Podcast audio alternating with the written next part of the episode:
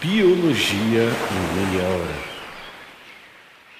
A vida é algo realmente fantástico. Não digo isso pensando apenas em vidas individuais, como a minha ou a sua. Nossas vidas são extraordinárias, apesar dos percalços no caminho.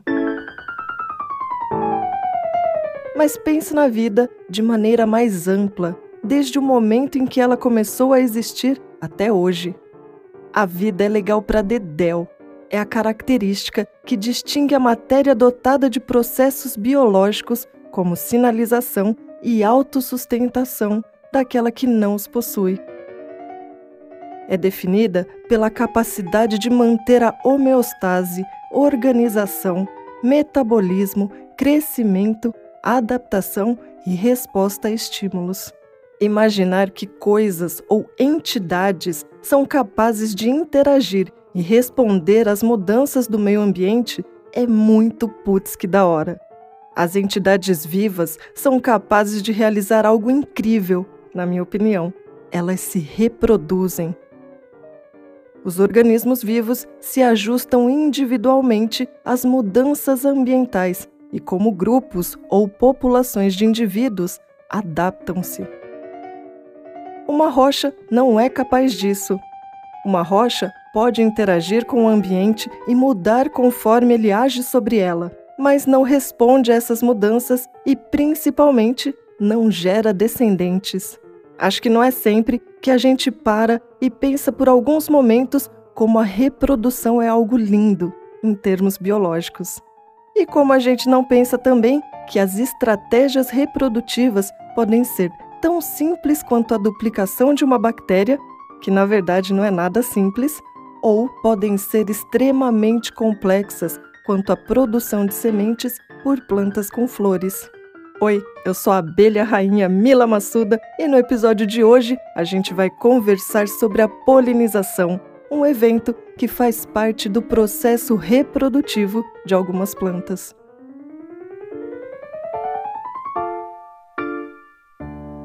A primeira coisa que eu gostaria de fazer é falar um pouquinho sobre as plantas antes da gente entrar no assunto polinização. As plantas são seres que fazem parte do reino Plantae, que também é conhecido como reino Metáfita. Para entrar na caixinha desse reino, os organismos precisam ser eucariontes, ou seja, eles precisam ter células com um núcleo verdadeiro, bem definido por uma membrana, a carioteca, que guarda o DNA. Eles também precisam ser pluricelulares, eles precisam ter mais do que uma célula. Além disso, esses organismos precisam ser autótrofos. Isso significa que eles precisam produzir a própria reserva energética, um açúcar que geralmente é a glicose, através da fotossíntese. As clorofilas são pigmentos verdes responsáveis pela fotossíntese e são encontradas em uma organela celular chamada cloroplasto. Elas são comuns em todas as células fotossintéticas. E por último, para entrar na caixinha de classificação das plantas, os organismos precisam ter tecidos verdadeiros, ou seja, é preciso ter células que se agrupam por semelhança de função e formato. Estou contando tudo isso porque no passado tanto as algas quanto os fungos eram considerados parte do reino plantae. Mas, quando o povo foi olhar melhor, eles viram que algas e fungos não tinham todos os atributos necessários para ficarem no reino das plantas e foram reclassificados, passando para outros reinos. As algas foram para o reino protista junto com os protozoários. E os fungos receberam um reino só deles, o reino fungi. Quando a gente começa a estudar plantas na biologia, é lógico que novas caixinhas de classificação aparecem. Acho que eu já comentei que essas caixinhas costumam mudar conforme a gente descobre coisas novas sobre os organismos. Eu não vou entrar em grandes detalhes sobre a classificação das plantinhas, mas o que eu posso contar, para simplificar por enquanto, é uma forma bastante grosseira de classificação do reino plantae. Bora pensar que existem quatro grandes grupos vegetais principais: as briófitas, as pteridófitas, as gimnospermas e as angiospermas. Quando a gente olha para esses grupos, dá até para perceber que rola um aumento de complexidade. As briófitas são um grupo de plantas terrestres bem pequenininhas que geralmente crescem em ambientes úmidos e sombreados. Os musgos são um exemplo de briófitas. Elas são plantas avasculares, ou seja, elas não possuem tecidos especializados para o transporte de água e nutrientes que é feito por difusão célula a célula. Não sei se você já reparou, mas os musgos não possuem flores e, dessa forma, a polinização não faz parte do processo reprodutivo deles. Já as pteridófitas são plantas vasculares. Se nas briófitas a gente não via tecidos especializados para o transporte de água e nutrientes, nas pteridófitas já dá para ver a presença de xilema e floema. Por causa disso, essas plantinhas podem ter um tamanho mais avantajado do que os musguinhos. Sabe as avencas, samambaias e cavalinhas? Elas são exemplos de pteridófitas. Essas plantas também crescem em ambientes bem úmidos e sombreados, pois dependem da água para sua reprodução. Apesar de algumas estampas de sofás, toalhas de mesa e cortinas mostrarem lindas samambaias floridas, esse grupo de plantas, assim como as briófitas, não possui flores. Apesar da incoerência biológica, eu adoro as cortinas com samambaias floridas e faço vista grossa mesmo. As gimnospermas são plantas de grande porte, geralmente arborizonas como os pinheiros, sequoias e araucárias. Essas também são plantas que possuem vasos condutores de seiva, o xilema e o floema. Nas gimnospermas, a gente também não observa a presença de flores. O que a gente vê são os estróbilos, que podem ser chamados de cones ou pinhas. Sabe as pinhas que a gente usa de enfeite de Natal? Então, essas pinhas que a gente vai chamar de cones, são estruturas reprodutivas. Se você olhar com cuidado, dá para perceber que os cones são formados de escamas agrupadas em torno de um eixo central. Essas escamas são folhas modificadas. Nas escamas, a gente encontra estruturas que produzem esporos, os esporângios, que darão origem a gametófitos, que produzirão gametas. Existem dois tipos principais de cones em gimnospermas: os cones que abrigam óvulos e cones que vão produzir grãos de pólen. Os cones que abrigam óvulos são maiores. Por causa disso, seus esporângios, ou seja, suas estruturas produtoras de esporos, recebem o nome de megasporângios ou óvulo. Note que, neste caso, o óvulo não é o gameta feminino, mas a estrutura produtora de esporos. O gameta feminino recebe o nome de oosfera. O megasporanjo, ou óvulo, ocorre em escamas que têm até um nominho especial: escamas ovulíferas. Os cones, que produzem grãos de pólen, são menores. Por causa disso, seus esporanjos recebem o nome de microsporanjos. Lá nesses microsporanjos é que se formarão os grãos de pólen. Os grãos de pólen não são os gametas masculinos.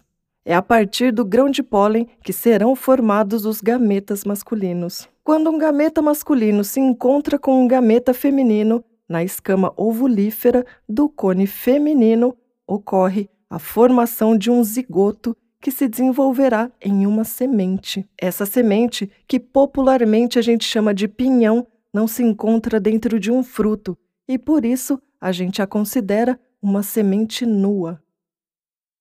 Daí o nome do grupo, Gimnosperma, que significa semente nua. Bom, agora bora falar um pouquinho das angiospermas. Elas são super diversas e ocupam diversos ambientes.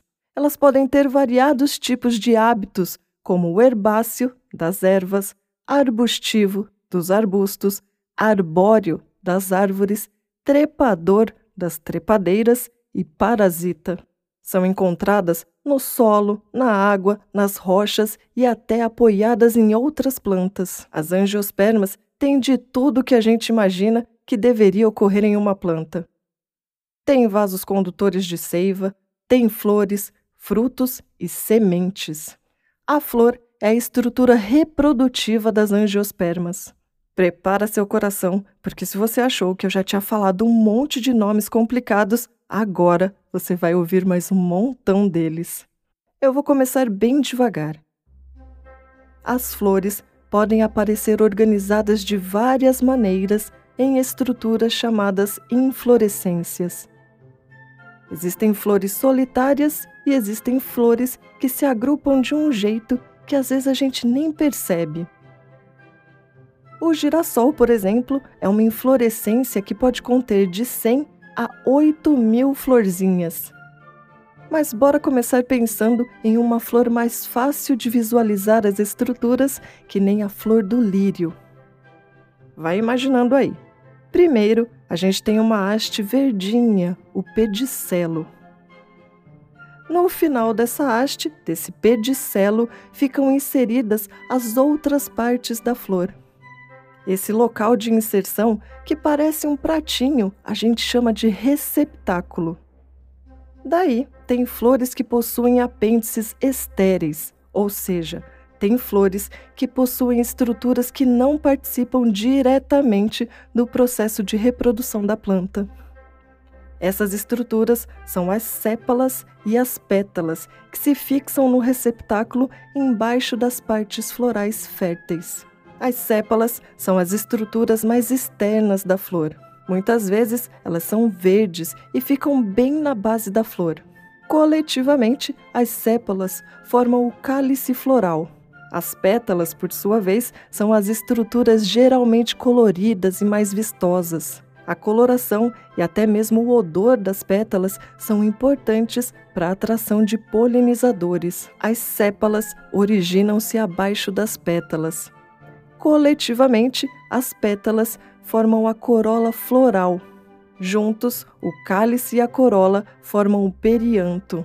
As sépalas e pétalas têm essencialmente uma estrutura foliácea, ou seja, se a gente reparar bem, sépalas e pétalas são folhas modificadas. A flor é um ramo que porta esporófilos. Camila do céu! Calma, segura na minha mão que vai dar tudo certo. Os esporófilos são folhas que possuem estruturas produtoras de esporos. Por isso, eles recebem esse nominho, esporófilo. As estruturas produtoras de esporos são os esporângios. Até aí tudo bem, não? Então, pensa que a flor nada mais é do que um conjunto de estruturas e que dentre elas estão folhas modificadas para a produção de esporos. A flor tem esporófilos que contêm esporângios. Camila, lá atrás eu já me perdi. O que são esporos mesmo? Na botânica, os esporos são estruturas que se desenvolverão em gametófitos e nesses gametófitos é que serão formados os gametas das plantas. Bom, uma coisa bem legal de saber é sobre o nome das coisas. O nome angiosperma é derivado do grego. A primeira parte vem de angeion, que significa vaso ou recipiente. A segunda parte, esperma, significa semente. Então, esse é o grupo de plantas cujo esperma ou melhor, cujas sementes estão contidas em um ovário fechado, um recipiente que depois se desenvolverá no fruto. Na anatomia da flor, uma parte muito importante é formada pela união de carpelos. Os carpelos são folhas modificadas presentes no interior de flores.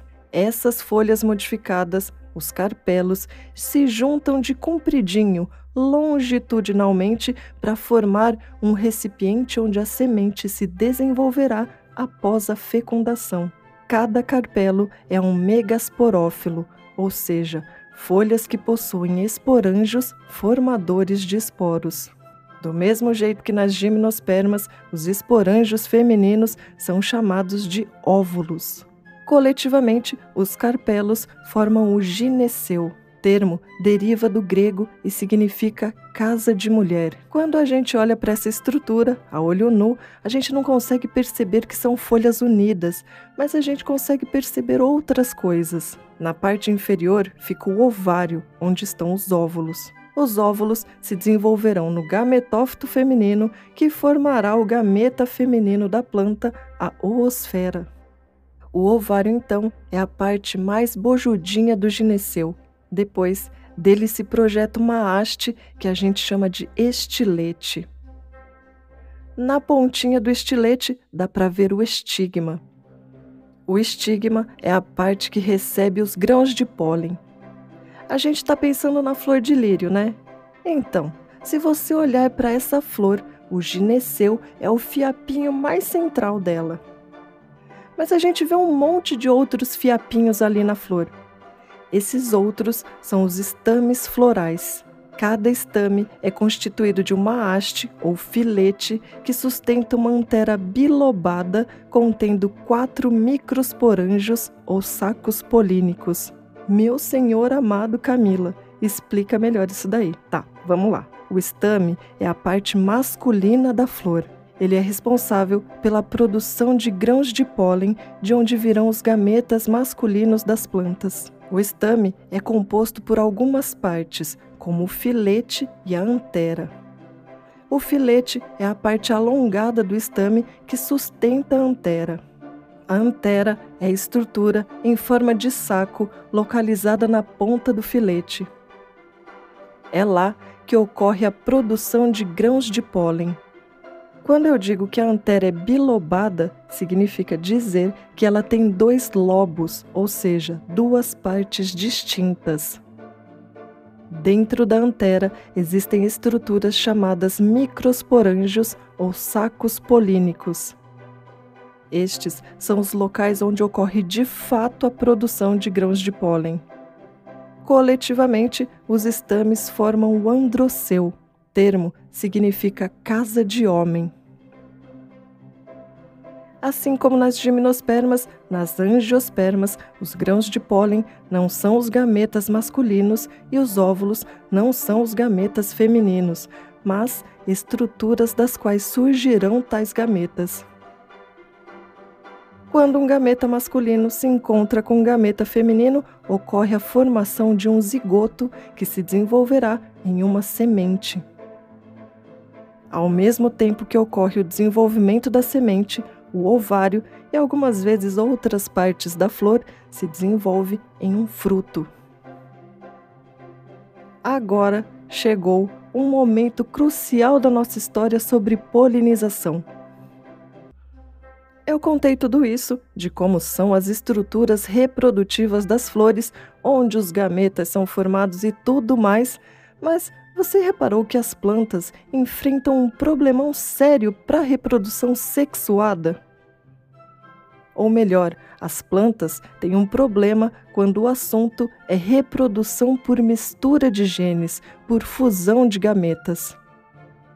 As plantas são seres sésseis, isso é, elas são seres fixados em um local. Então, como é que os gametas delas se encontram se elas não podem sair dos locais onde originalmente se desenvolveram? Vou deixar para contar isso na próxima parte. Espera um minutinho que já já eu volto.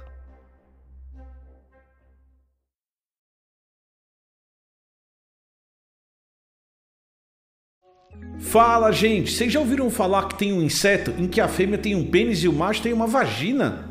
Ou que macacos pregos usam ferramentas equivalentes às que usávamos na Idade da Pedra? Ou ainda que tem peixes que se comunicam pelos puns?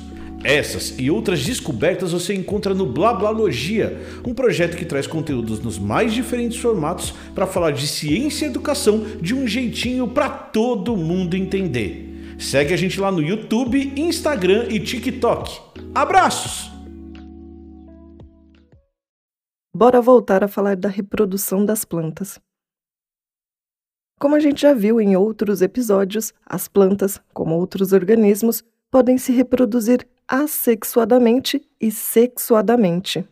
Na reprodução assexuada, um único organismo dá origem a uma prole sem a fusão de gametas, ou melhor, sem a combinação do material genético de dois indivíduos. No caso das plantas, algumas partes da planta original ou planta-mãe originam um outro indivíduo em um processo chamado propagação vegetativa.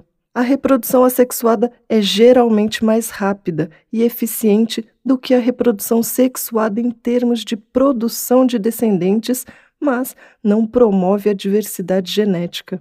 Já na reprodução sexuada, ocorre a combinação de material genético de dois indivíduos diferentes. Esse processo envolve a formação de gametas e a fusão desses gametas para formar um novo organismo.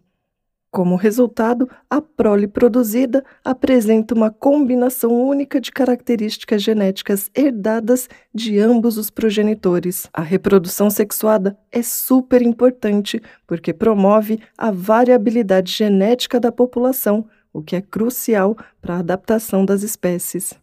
A gente tinha parado a primeira parte dizendo que as plantas são seres sésseis, fixados em um local. E daí surgiu a seguinte pergunta: Como é que os gametas das plantas se encontram se elas não podem sair dos locais onde originalmente se desenvolveram? Como o gameta masculino encontra o gameta feminino? Nas plantas produtoras de sementes, como as gimnospermas e as angiospermas, isso ocorre por meio da polinização. A polinização é então a transferência de grãos de pólen das anteras, que é a parte masculina da flor, para o estigma, que é a parte feminina da flor. Aí tem flor de tudo que é tipo. Tem flor que tem partes femininas e masculinas juntas. A gente chama essas flores de perfeitas. Se o androceu ou o gineceu estiver ausente, a flor é imperfeita. Flores que possuem somente o gineceu a gente chama de carpeladas. E flores que possuem somente o androceu, a gente chama de estaminadas.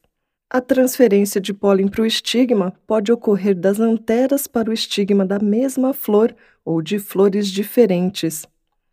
Se for na mesma planta, a gente diz que ocorreu autopolinização. Mas se a transferência de pólen ocorrer de uma flor para outra em plantas diferentes, a gente diz que ocorreu polinização cruzada.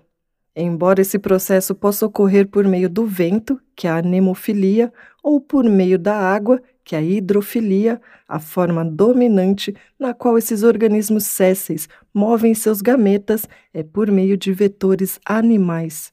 A polinização por animais é um serviço ecossistêmico fundamental. Estima-se que 87,5% das espécies de plantas com flores do mundo sejam polinizadas por animais, sendo que 75% das principais espécies cultivadas se beneficiam em algum grau da polinização por animais.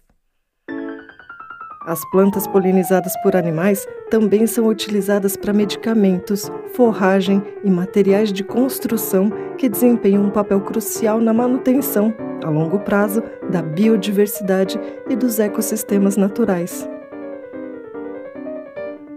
A polinização mediada por animais evoluiu há cerca de 140 milhões de anos, quando as plantas desenvolveram recompensas florais na forma de néctar e pólen, juntamente com exibições florais atraentes. As flores evoluíram para atrair visitantes animais que, por sua vez, espalhariam o pólen de maneira direcionada de uma flor para outra. Os primeiros polinizadores eram polinívoros, ou seja, eles se alimentavam de pólen. Durante o processo de visitar flores em busca de alimento, esses animais ficavam cobertos de grãos de pólen e acabavam movendo o pólen de uma flor para outra. Os besouros surgem no registro fóssil no período Jurássico antes do surgimento das flores e são considerados os primeiros polinizadores. Registros fósseis documentam a polinização por besouros também no período Cretáceo. O registro mais antigo de pólen em besouros foi encontrado em Cretoparacucujos cicadófilos, preservado em âmbar, portando pólen de cicadáceas, que são gimnospermas, com cerca de 100 milhões de anos de idade. Nossas amadas e queridas abelhas evoluíram em algum momento entre 140 e 70 milhões de anos atrás, a partir de vespas ancestrais que alteraram seus hábitos alimentares, passando de uma dieta carnívora, onde se alimentavam de outros insetos, para uma dieta especializada em pólen e néctar.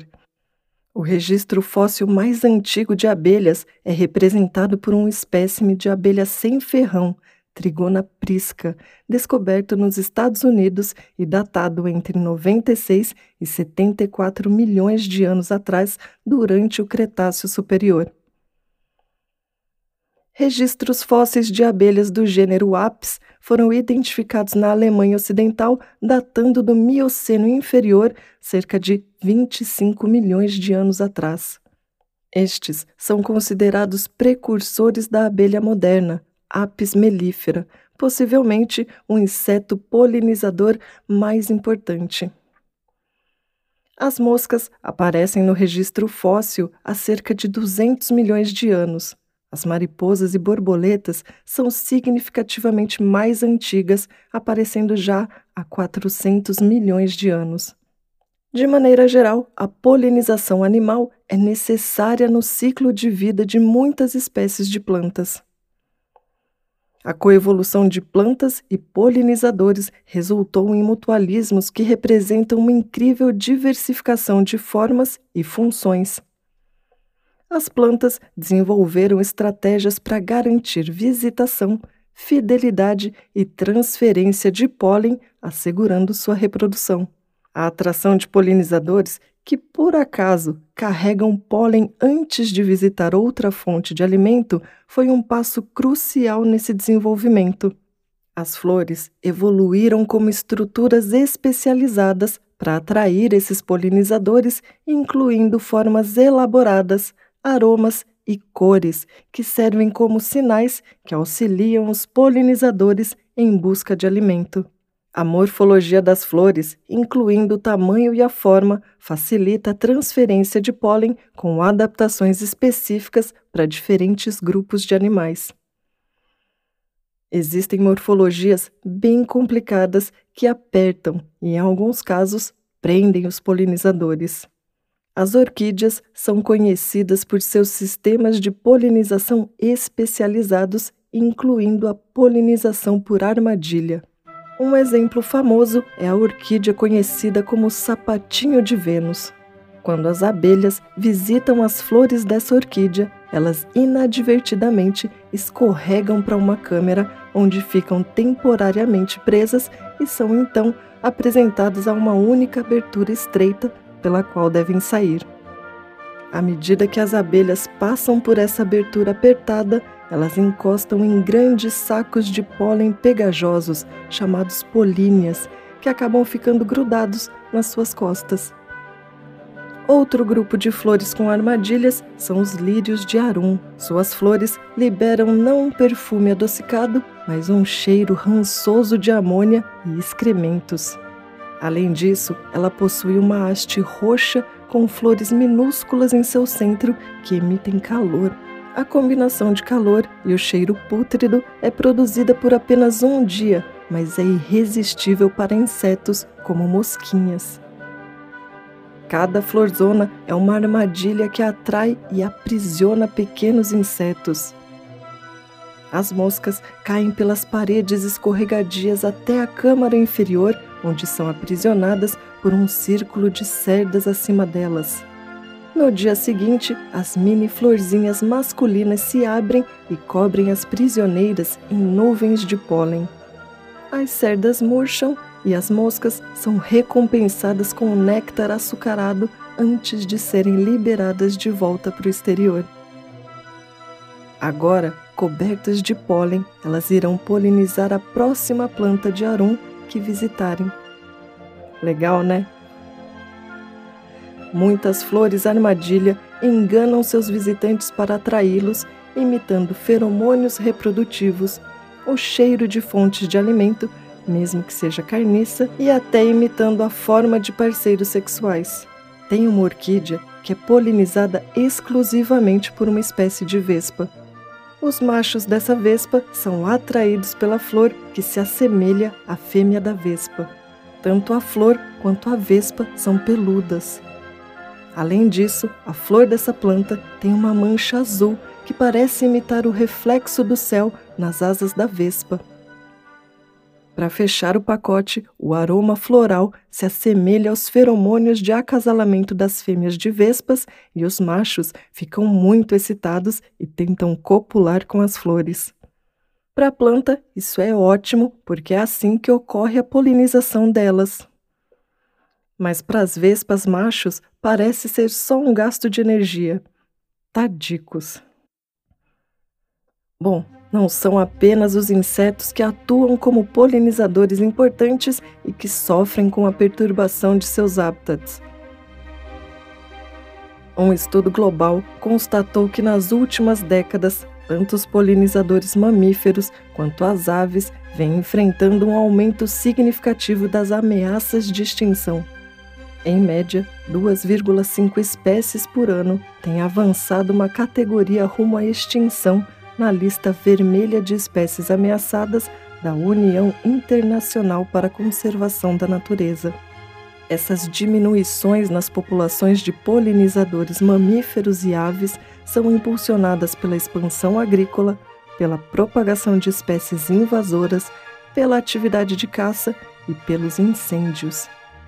Mais de 920 espécies de aves são conhecidas por polinizar plantas incluindo beija-flores e outros grupos de aves. As aves polinizam cerca de 5,4% das 960 espécies de plantas cultivadas para as quais os polinizadores são conhecidos e geralmente polinizam 5% da flora de uma região. Se essa região for uma ilha, esse valor pode chegar a 10% da flora. Entre os mamíferos, os morcegos são os principais polinizadores. Aproximadamente 528 espécies de plantas em 67 famílias e 28 ordens em todo o mundo são polinizadas por morcegos. Um estudo mostrou que as plantas polinizadas por morcegos dependem mais dos seus respectivos polinizadores vertebrados do que as plantas polinizadas por pássaros houve uma redução média de 83% na produção de frutos e sementes quando os morcegos foram excluídos, em comparação com uma redução de 46% quando os pássaros foram excluídos. Além dos morceguinhos, mamíferos não voadores como primatas, roedores e marsupiais também são conhecidos por visitar pelo menos 85 espécies de plantas em todo o mundo. Além disso, a visita a flores é relatada para 37 espécies de lagartos, principalmente os que habitam ilhas. Bom, eu nem preciso dizer que a polinização é um pilar fundamental para a sustentabilidade de ecossistemas e para a produção de alimentos em todo o mundo. O legal de entender a complexidade desse processo é perceber que a gente tem a responsabilidade de proteger as espécies envolvidas, garantindo não apenas a diversidade biológica, mas também a nossa própria existência. Cada gestinho a favor da conservação dos polinizadores e dos seus hábitats é um passinho em direção a um futuro mais próspero e equilibrado para todos os seres que compartilham este planeta. Eu sou a Mila Massuda e esse foi o Biologia em Meia Hora.